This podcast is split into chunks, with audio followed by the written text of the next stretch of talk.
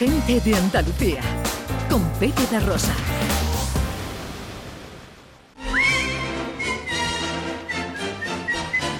For a spoonful of sugar helps the medicine go down, the medicine go down. Pues un poquito de actualidad para empezar, Ana Carvajal. Bueno, algo que hemos estado comentando en la primera hora con Fernando Iwasaki, que es la presencia de Alejandro González Iñati, Iñárritu.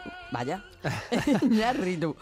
Lo he dicho bien, Eh, ¿no? lo has dicho bien, ahora sí, bien sí. colocado, Es que el apellido que ha es estado, ¿eh? Sí, que ha sí, sí. estado en, en Málaga, en Sí. el- cerrando el Festival Verdial. Bueno, cerrando hoy todavía Y tenemos Festival cier- y Verdial. lo cierra, sí, sí. Está, hoy, está hoy. hoy en Málaga Alejandro González Iñárritu, que recordemos, Iñárritu. tiene dos Oscars. empezó en la dirección como Amores Perros, que fue una película que impactó. Y después Berman y El Renacido, El Renacido con Leonardo DiCaprio, pues bueno, son Ah. dos películas que han sido multipremiadas. Pues bueno, como bien habéis dicho, está hoy en, está hoy en Málaga, ha estado en Málaga, eh, bueno, y conversa, si no me equivoco, hoy mismo a las 8 con el escritor Jorge Volpi en lo que es la clausura de este verdial, que es la fiesta de las letras y la cultura iberoamericana. Entonces, bueno, en Málaga tienen hoy mucha suerte, eh, porque bueno, asistir a esto yo creo que es un auténtico, un auténtico lujo. Desde luego que sí. Y bueno, ya tenemos un nuevo director para el Festival de Cine Bueno, pues Sevilla. esto ya se rumoreaba, claro, porque se anunció hace un mes o así que José Luis Cienfuegos, que ha sido el director del cine de Festival de Cine Europeo en Sevilla en los últimos años, dejaba el cargo para irse al de al de Valladolid, si no me equivoco, y era muy raro estar en una situación en la que no se hacía público el nuevo director del Festival de Cine Europeo en Sevilla, y más cuando está pues ahí al lado ya el Festival de Cannes, que suele ser un festival mercado para adquirir películas, para otros festivales, para distribuidoras, etcétera, ¿no? Entonces, bueno, eh, Tito Rodríguez y Delfonso Tito Rodríguez es el nuevo director del Festival de Cine en Sevilla.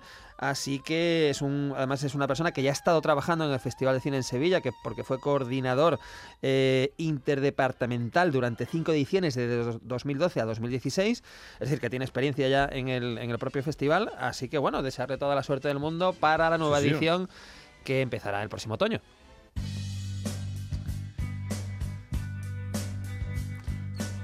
Resurge mi Johnny Depp. bueno, hay que hablar de resurrecciones porque no se puede, no, no tiene otro nombre, lo de Johnny Depp. Recordemos la película que abre, que inaugura el Festival de Cannes. Es una película protagonizada por Johnny Depp, eh, que recordemos lleva tres años o cuatro sin hacer cine por los problemas personales que tuvo con, con su mujer, con su exmujer y toda la historia. Entonces vuelve con esta película a lo grande en el festival, en el Festival de Cannes, pero además ha anunciado que va a dirigir una película. Recordemos que lleva 20 o 25 años sin dirigir una película. Una de las que dirigió, por cierto, fue con Marlon Brando, una de las últimas que eh, apareció Marlon Brando.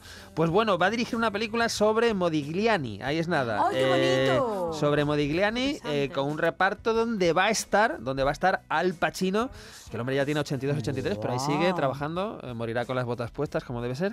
Y bueno, pues anuncia la película, eh, a ver si se puede rodar, se hace y la podemos disfrutar en un año o dos, por supuesto. Estrenos de la semana. Pues empezamos a lo grande, pero con problemillas, ahora lo explicamos, porque empezamos a lo grande porque se estrena un western. Se Anda. estrena un western en salas de cine, esta es la noticia Oh. buena. Eh, después os cuento la mala. Eh, la- se estrena una película además de Walter Hill, que es uno de los grandes directores, productores, guionistas de los últimos 50 años en el cine americano. La película se llama El cazador de recompensas. Saldré de aquí la semana que viene. Ya he cumplido mi condena.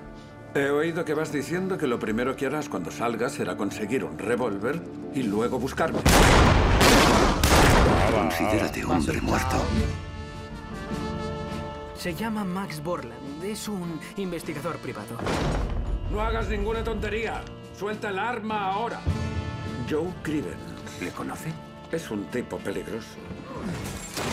Bueno, algún deseo de saber cuál es el problema aquí. El problema es que esta película, que estuvo, por cierto, en el Festival de Venecia, el- fuera de concurso, en la sección del Festival de Venecia de 2022, la mala noticia es que se estrena en cinco salas en toda España.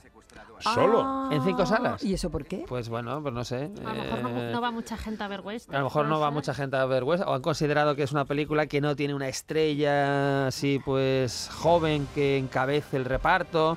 En fin, es una pena, es una pena porque yo creo que hay, hay, hay público potencial, hay mucho público potencial para una película por varios motivos. Eh, por, es- porque es un western, porque está dirigida por Walter Hill y porque tiene un reparto en el que está Christoph Waltz, que es este actor que ha trabajado en un par de películas con Tarantino, en, era el malo de Malditos Bastardos y en... El último eh, malo de James Bond también. Y ha sido malo de James Bond, exactamente. Salía en varias películas, en, en las últimas dos creo que, que salía. Bueno, y en fin, es una, es una pena, eh, porque deja pocas opciones legales a los que queremos ver este western este fin de semana, ¿no? Después hay quejas y, y tal, y, y tal, en fin, no sé a quién habría que ajusticiar. Es una película que nos lleva al año eh, 1892, a Texas, tenemos, como hemos escuchado, un cazarrecompensas, tenemos a un pistolero entre rejas que busca venganza, en fin, eh, una trama que nos recuerda un poquito a los profesionales, porque el encargo que hay es eh, buscar a una mujer que aparentemente ha sido secuestrada, pero después igual vemos que, que no lo ha sido tanto, ¿no?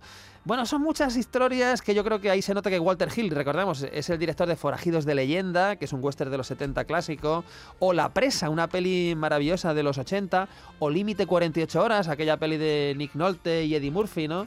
Eh, pues muy, muy divertida. Bueno, pues el cazador de recompensas, el que tenga la suerte de pillarla cerca, la puede ver y el que no, pues a buscarse la vida. Bueno, más estrenos, eh, director. Pues una película, eh, vamos a hablar de una película muy curiosa, muy curiosa y muy interesante y, y muy atractiva que se llama Marlowe. Los Ángeles, la ciudad angelical. Más bien la ciudad de los secretos sórdidos. Me pagan para que investigue las actividades de sus ciudadanos más ilustres. Soy detective privado. Me llamo Philip Marlowe. ¿Cómo de privadas son sus investigaciones, señor Marlowe? ¿En qué puedo ayudarla? Quiero que busque a mi amante desaparecido. Curiosamente con el mismo doblador, ¿no? Que el protagonista anterior. Bueno, sí, claro, es que Liam Neeson yo creo que suele tener esta voz y Harrison Ford en algunas películas y bueno, pues Y hay, varios. Dafoe. Y Willem Dafoe, entonces crea un poco de eh, esquizofrenia cuando coinciden los mismos actores en la misma película y la escuchamos doblada, ¿no? Pero bueno, tenemos aquí, como hemos escuchado, un- lo que pretende ser una trama clásica negra, es decir, nos vamos a los años 30, el personaje Philip Marlowe de Raymond Chandler, que ha interpretado, por ejemplo, Humphrey Bogart, ¿no? O, Robert Mitchum en otras películas, pues aquí lo interpreta Liam Neeson. Un Liam Neeson que, oye, tiene 70 o 71 años, pero como parece que tiene 45, pues entra, entra muy bien en el papel. Y en un reparto donde tenemos, además de Liam Neeson, a Diane Kruger, que la recordamos también de Los Malditos Bastardos de Tarantino, que estaba fantástica, y a Jessica Lange, ¿no? A ver, tenemos eh, cine negro, Liam Neeson, Diane Kruger, Jessica Lange, y esto lo dirige Neil Jordan, que en los 90 eh, hizo películas maravillosas como Juego de Lágrimas, por ejemplo, ¿no?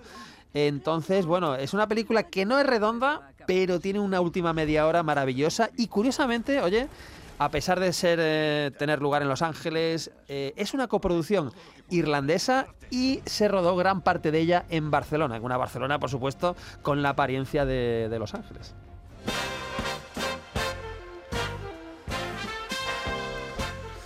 Vamos ahora con una comedia, una comedia con un reparto curioso. Pues sí, pues sí. A ver, esta sí se ha estrenado en 200 salas, o más de 200 salas.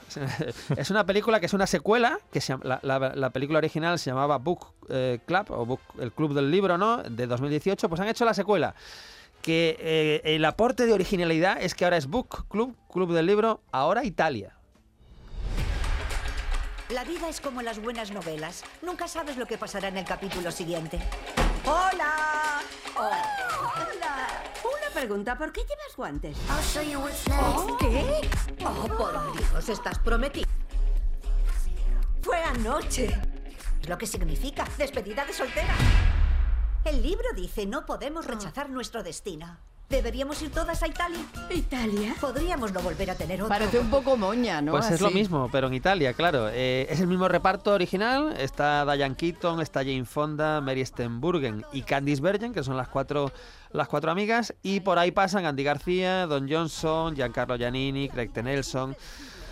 En Una típica dos- película de evasión sí, ahí que pe- va a la película vez, de evasión. mm, Bueno, pues para el que le guste este tipo de películas, que digo yo que en lugar de 200 y pico salas, podían haber, haber dejado 20 salas para, Para- para el western del principio, ¿no? Y no pasa nada, y todos contentos y todos felices. Pero nada, el que le guste esto, pues nada, Book Club para Italia lo tiene en cualquier cine de España. Venga, muy rápidamente, una última recomendación que nos quieres eh, hablar. Pues esta es una, una, rareza un poco de festival, eh, película británica que se mueve entre la intriga, el drama, hasta casi el terror. Es una película eh, que se llama La hija eterna.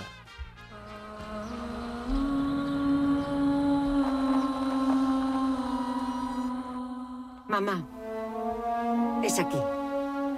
Ya hemos llegado. Hay una habitación libre solo para esta noche. Oh. Y está en la primera planta. Recuerdo el techo. Creo que esa era mi cama. ¿Hola? La película británica de intriga. De intriga. Eh, es una película además para lucimiento absoluto de la protagonista, que es Tilda Swinton. Tenemos la historia de una mujer y su anciana madre que van a la antigua casa fami- familiar, una casa que se ha convertido en un hotel eh, completamente vacío, solo ellas dos, solo en este hotel casa lleno de misterios y con Tilda Swinton pues haciendo el doble papel de la hija y de la madre envejecida, ¿no? Es una película que decíamos que era de festivales porque estuvo en el Festival de Venecia y también estuvo en el pasado Festival eh, de Cine Europeo en Sevilla, en la sección oficial, ¿no? Entonces el que le guste más el cine de festivales, cine más ambicioso artísticamente, pues tiene también La hija eterna. ¿Y en la tele qué ponemos? Pues tenemos película, un western, esto es lo que me gusta a mí, ¿verdad? Un western, película americana, año 59, El Camino de Oregón. Ojo, una película con un actor que a mí me parece maravilloso y es de, ese tipo de actores que ya no hay, eh, ya no hay, ¿no? Porque es Fred McMurray, que hemos visto en, en, pues, en películas como, como yo que sé, como Perdición o, o como El Apartamento de secundario, pues aquí lo tenemos en un western eh, donde vamos al año 1846, tenemos una caravana de colonos que se dirige hacia Oregón, como siempre en estos casos, pues tenemos las amenazas del ataque indio. En fin, los elementos eh, atractivos del clásico western, donde además en un reparto donde está John Carradine, que es uno de esos actores que estaba, por ejemplo, en la diligencia de, de John Ford, es un actor eh, maravilloso, el padre, por ejemplo, de, de Kung Fu, ¿no? De David Carradine. Y, y bueno, yo no me lo perdería, Forasteros, Camino de Oregón, hoy a las tres y media en Canal Sur Televisión.